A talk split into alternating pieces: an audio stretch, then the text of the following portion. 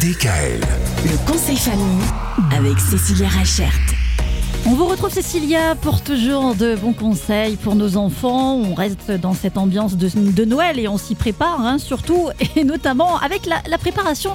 Alors on connaît les, les, les bredala, les bredeleux hein, pour euh, ceux qui sont dans le bain, hein, mais aussi le pain d'épices est euh, à l'honneur ce soir.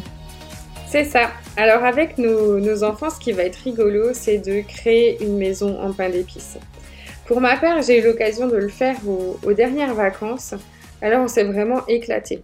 Il existe des tutos sur internet ou alors euh, certains boulangers proposent même des kits Mhm. qui sont assez sympas.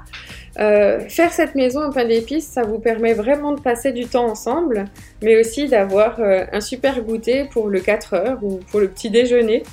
C'est c'est des créations en fait qui sont très faciles à, à réaliser et qui donnent un super rendu quoi. Mais alors, Puis, euh, c'est quoi l'idée? C'est vraiment de faire la maison d'Ansel et Gretel en 3D ou alors euh, c'est. euh, C'est ça, Ah ouais? Ah ouais, avec c'est un super de- facile à faire.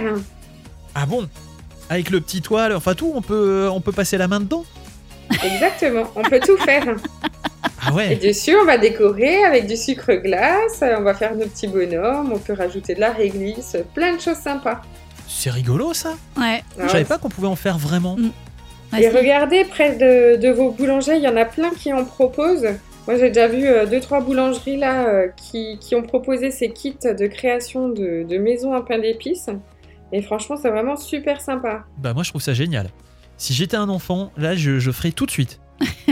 Vous m'avez donné super envie. Une belle idée justement à faire avec nos enfants. Bah voilà, merci beaucoup Cécilia. Merci Cécilia, à demain DKL. Retrouvez l'intégralité des podcasts Le conseil famille sur radiodkl.com et l'ensemble des plateformes de podcasts.